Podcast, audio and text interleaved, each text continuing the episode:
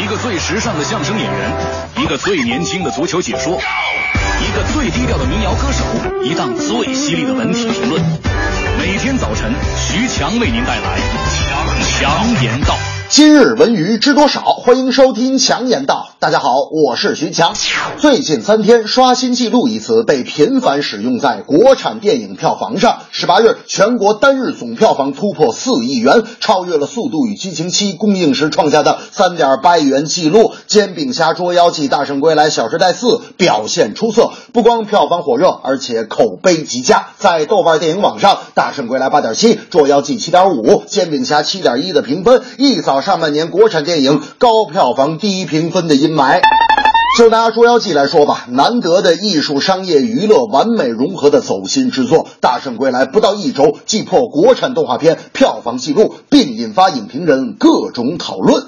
我相信这个记录也不会一直沉睡，因为转型中的中国文化市场酝酿着各种奇迹，并且潜力惊人。那些低质量影片在这一记录的影响下，也会逐渐被影迷清出影院。宣传营销不是电影高票房的关键，重要的是影片制作要用心，观众看了才走心。《捉妖记》是我跟大明一块儿去看的。出影院的时候，我还问他：“我说大明，你觉得这个电影咋样？”大明说：“呵呵，挺好的。那个胡巴那大脑袋，这太萌了，真是大头大头，下雨不愁啊！”刚说到这儿，外边哗，突然下起雨来了。我说：“大明，你看你那张嘴呀！”大明说：“呵呵，强子，你都怪我这张嘴。你看，哎，我这儿有把伞，你打着吧，别感冒了。”我说：“哎呦，大明，你这……”好兄弟呀！可是咱们就一把伞，我打伞你咋办？大明说：“我打车呀。”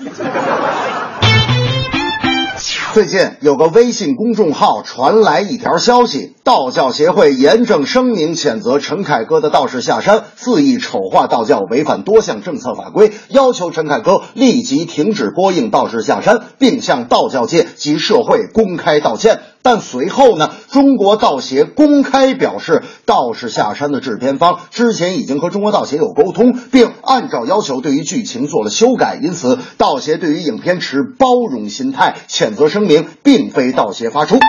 首先，陈凯歌拍的这个电影啊，几乎是按照徐浩峰的原著进行拍摄。其次，道协的态度也能看出，面对怀疑，他们一直怀着一颗包容的心态，并且已经声明没让陈凯歌道歉。第三，之前贾玲道歉事件的发生，让大家也愈发的感觉到道士下山道歉事件是不是一次炒作行为啊？我想啊，争议来自于新老观念和各种价值观的碰撞。若都能像道协一样怀着一颗包容的心态，我想相互认同不难达成。正所谓上德不德，下德直德，执着之者不明道德。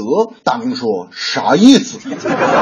我说大明啊，你能不能别问这么多啊？你能不能工作专心点？你快把你明天脱口秀写完。我告诉你，你要是写不好，有神脱鞋找你麻烦。大明说脱鞋哦哦，你是怕我写不好，脱口秀协会会让我道歉是吧？我说拖鞋不是脱口秀协会让你道歉，是我怕你脱口秀写不好啊，听众直接拿拖鞋扔你。